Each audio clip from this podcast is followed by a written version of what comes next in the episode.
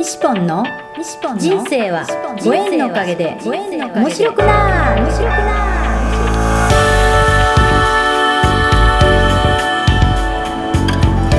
3秒で幸せ。心のユートピア。ありがとうの森ランド幸せは言葉で決まります。嬉しい楽しい幸せ。ありがとう。聞いてくれたあなたにいっぱいいいことがありますように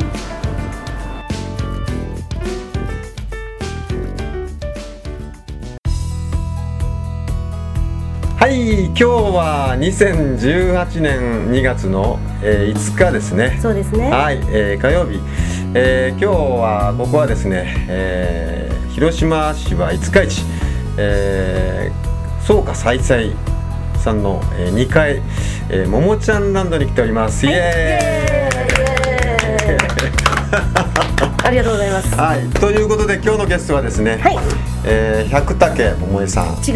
違うかはい百武富江さあ富江さんん。なんで名前間違うんやね。ちょっと忘れた久しぶりに百武桃江さん言われた。学生の時一回言われたことある。あそうそれからみんな桃江さんだと思ってた。あーももちゃんももちゃんっていうからついついねそうなっちゃうねそうなんですあー大変失礼しましたとんでもありませんえーということで、えー今日はえーももちゃんをゲストにですね、はい。えーポッドキャストのスタ、えー録音をですね、えーしたいと思います、はい。よろしくお願いします。よろしくお願いします。はい。もう自由にあの隣でですねポンカ ポンカを食べてるももち。ゃん食べてます。なんはい。か筋を取るなと言われながら。えーまああのこの声を聞いた人はあのピンときてる人はピンときてると思いますけども、えーなんとあのめでたいことに2人ともちょっとあの鼻声でですね、病み上がりです。えーというちょっとあの鼻は鼻がちょっと詰まったようなちょっと声になってますけどね普段はもっといい声なんですけどね。ええーまあそういうことにしておきましょう。はいえー まあということで今日ねももちゃんランドももちゃんランドがついについに、えー、2019年の1月六日。6日にオープンしましてですね、はあれからもうだからもう1ヶ月になそうるんですね。そうですね。ね明日でちょうど一ヶ月ですね。西ポンにはお祝いに来ていただきありがとうございます。美しい奥様と一緒に。ねえ、はい。本当。いやめでたいめでたい、ね。ということでまあついに脱版をして、そうなんですよ、ね何度目の脱版かって言うんだけどね。そういうことか。はい。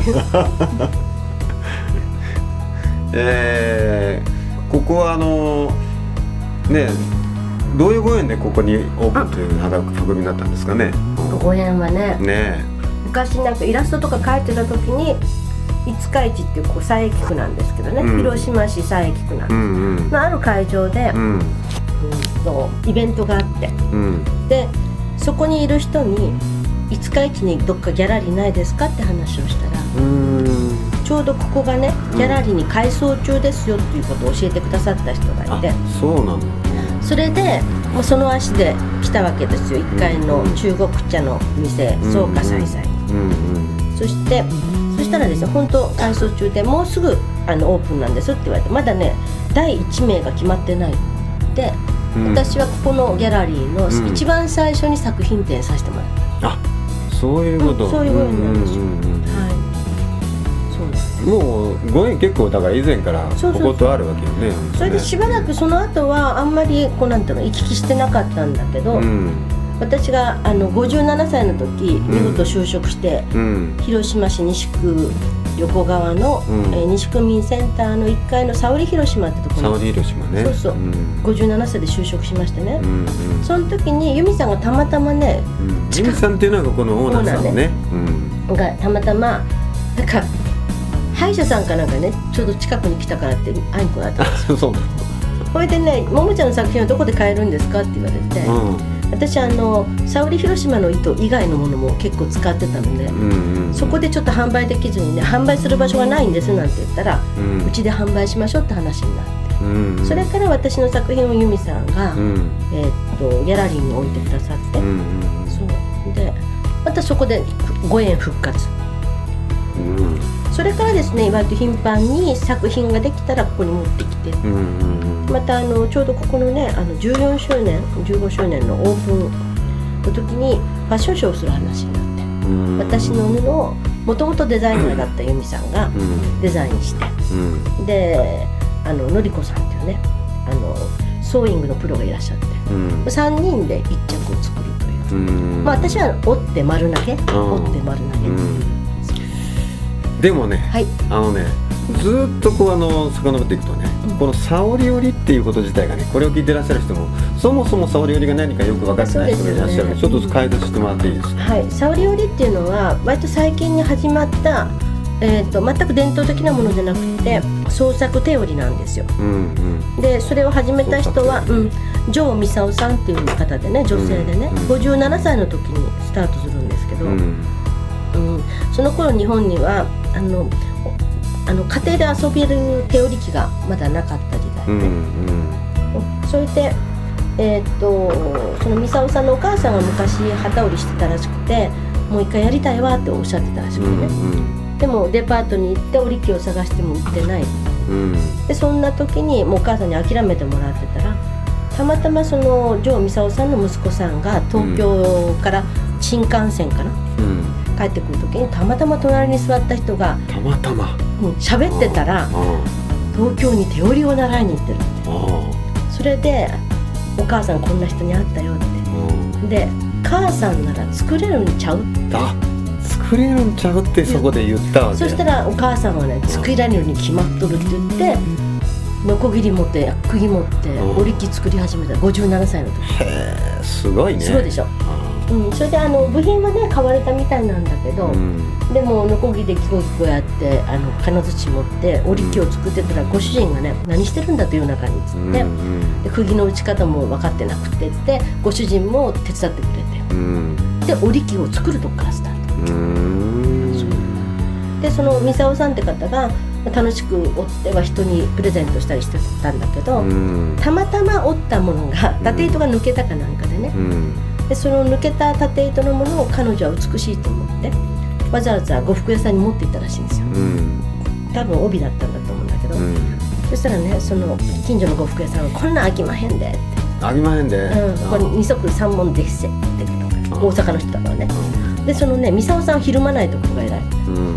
そんなことはないと思って高級呉服店に持って行ったらもう。素晴らしい買わせてくださいってねもう糸代の100倍ぐらいの値段で買ってくれたらしくて、すごいね。そこで諦めなかったそうそうそう。だからそのミサオさんは傷をガラッと見たんですよ、うん。でそれからわざともう伝統的なことから離れて、うん。縦糸バンバン抜いたり横糸はみ出したり。うん。でそれがとても斬新に見えたみたいで、うん。その時、うんあの一大ブームが起こるわけですよ。うん。で今度私も織らせてって人がいっぱい出てきてあで織り機1台作るのねどあの大変だから一度に10台作ったらしいのそうそれが会社設立につながる。ああすごいね。で近所のおばちゃんとかおったらみんなすごいんだ。みんな天才だったんだって。そうそれで、うん、沙織織っていうのは本当に個性を織る。うん。だから機械みたいなものはあんまり良しとしないとかね、うんだからはみ出し OK うん。でその人がその人の気持ちで織るのが一番大事。うん。でそのうちにその宮城真理子さんの「ねものく学園」ってうんいう、うん。昔絵がね、人気があった時あって、うん。それを見た時に城美沙さんはこれもしかしたらそういう障害値って言われてる人たちうん。に織らせてみたらどうだろうと思ったらまあ素晴らしい作品を。うん。そこからそういう福祉的なところにもだんだん織り機が喜ばれ、ねえ。作品が出てくるそれでももちゃんがまたそうやって沙織織と出会ったきっかけがまたあるよね。私はね自分の着たい服がなかったのね市販されてるのね。なるほど。うん。それでちょうど染めか織りどっちかしようかななんて漠然と思ってて、うんうんで冬だったのね。で染めってなんか水使うと思ってたから寒そうと思って、じゃあ織りななと思って。うん。であの沙織織をやってるね。またこれが大分の武田にとんでもない方がいらっしゃってね、うん斬新な。うん。でその方のとこに行く気満々でうん。あの大分には大分の友達がいるからね行ったらなんとかなるだろうと思って行く気満々だったのね。それでうん本人に「大分まで行きます」って言ったらメッセージがすぐね3秒ぐらいでね「来なくていい」って返事がなんでそれそれでね来なくていい。って来たの珍しいでしょ？行きますって言ったら来なくていいって来てうん。でそれからね5分ぐらいしたら、うん。広島でそういうことを教えてくれる人を探してくれて紹介してくれたで来なくていいって言ったのはそのわざわざお金かけて時間かけてん。交通費かけて行く必要はないという考えだったらしいんだけど、うん。その辺の補足説明なしで来なくていいってきたから、うん。うん。びっくりしたんだけど、うんそれで出会ったのが前グループ展一緒にやった竹内陽子ちゃん。うん。でその高木靖子さんっていう天才ね作家は「広島沙織より面白い人」って検索ワードでうん。彼女を選んでくれうん。たでも彼女との出会いがなかったら私はやってなかった。うん。あのきっちりした人が先生だと私絶対無理なの。数え数が数えられない。100本も100本って分かんないんですよ。ああそう。そうそう16本ぐらいが怪しくなるから大体数えないんですよ。だからもうぴったりハマっちゃったわけそこでね。もうもううん。初めて追って私は天才だと思いましたね、うん。間違いその天才だって思うとこがね。そう、ねすごいでしょ。すごい、うん。この勘違いが本当ね。なんか今勘違い言いました、ねいやいやそうそう。人生はみんな勘違いだから本当、ねでも私どっちに勘違いするかで全然違う、本当私はなんて才能がないんだろうってそこで思っちゃう人もいるわけで。いや私これっぽっちもなかったね。ねうんそれで私は天才だと思ってるけどあなたも天才ってことが伝えたくってこのももちゃんランドを作っうんうん。ね今日もここへねお二人来てらっしゃって、うん。ね。目の前でね。目の前で、えーチクチクと。チクチクと。手縫いをしてるのが。ささっきからあのハサミの音がパテッとこうしたりすることがあるかもしれませんけど。今針に糸を通してるのがなぜか男子。あ そうそうそうそう。ね。手縫い男子。えーすごいなんか似合いそうな感じなんですこのね本当自由さが。そうそう。あのねこの方は自分で服を作られるんですよ。あそう。それで、うん、あのそのき作った服をねちゃんと着てうん出てこられるんだけど。ね私は教えてません。こんな布あるよぐらいの。レベルですねーうん。ここね結構手縫い男子いるんですよ、あー。で男女関わらず、まあ、そういう人たちがやっぱり集う場所っていうのがこうやってできたことが、まあ、そういう人たちにとっても本当ね嬉しいことだし、そうそう、ね。私手縫いするのはね自分がこうん転んだからなんですよ。うん。え2年前なのかな？クリスマスに転んで肩脱臼して。でねあの肩折りできなくなっちゃったのね。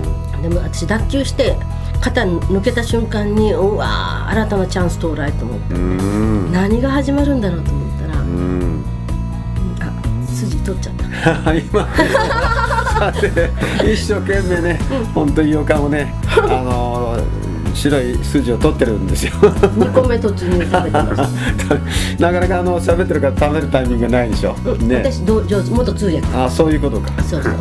ちゃんと通訳しながら全部完食してたから。ねあそう皆さん知らないでしょ私もともと通訳だあ。った。んですよ。ももちゃんはね、もともとね、それ通訳やってた人なんですよ。本そう当。なんです。怪しげでしょ、ねえ。私ね中国語の通訳なんです大体あのサオユのもりももちゃんしかあの知らない人がほとんどだったと思うんでもう通訳時代のあの写真を見るとまだびっくりすることびっくりすることね別人別人。ね 醤油側らしい。本当。絶対あれはあのもう誰かわからないというあれ結構そういうねウケるから好きなの、ね気持ち歩いてんのとあの醤油顔だよね。ねなんか一つ。苦痛に満ちてたの。ネタになるあれネタになる本そう別人ね写真、別人28号。で、うん、次にお会いする方はおっしゃってください。通訳のライセンスカード。一応ね国家資格持ってるんですよ、ね国家資格だからね、うん、通訳になったら食べていけると思ったんだけど大間違いだね。あそう、うん。通訳ってなかなかそうやって仕事が安定しないあの通訳だけで広島できてる人はいないんじゃないかな。あそう。大体大学のせん学校の中国語の先生と兼ねてたりね。あ例えばお家にあの稼ぎ頭がいるとかね。ーうん通訳だけでっていうのはもうその通訳の時給は皆さんいいと思われるでしょうが、うん。今値崩れしておりまして。あそうめっちゃ中国は値崩れしてまして。うん。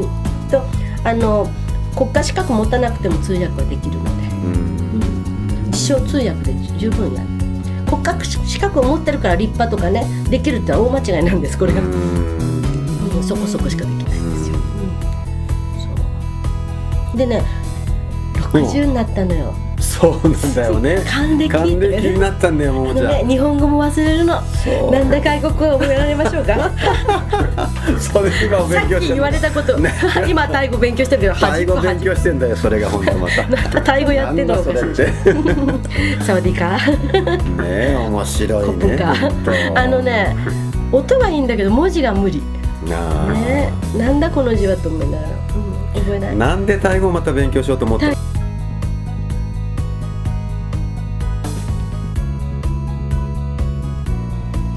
3秒幸せ詩人ありがとうの森西ポンのポッドキャスト。人との出会いは新しい自分との出会い。人生はご縁のおかげで面白くなる。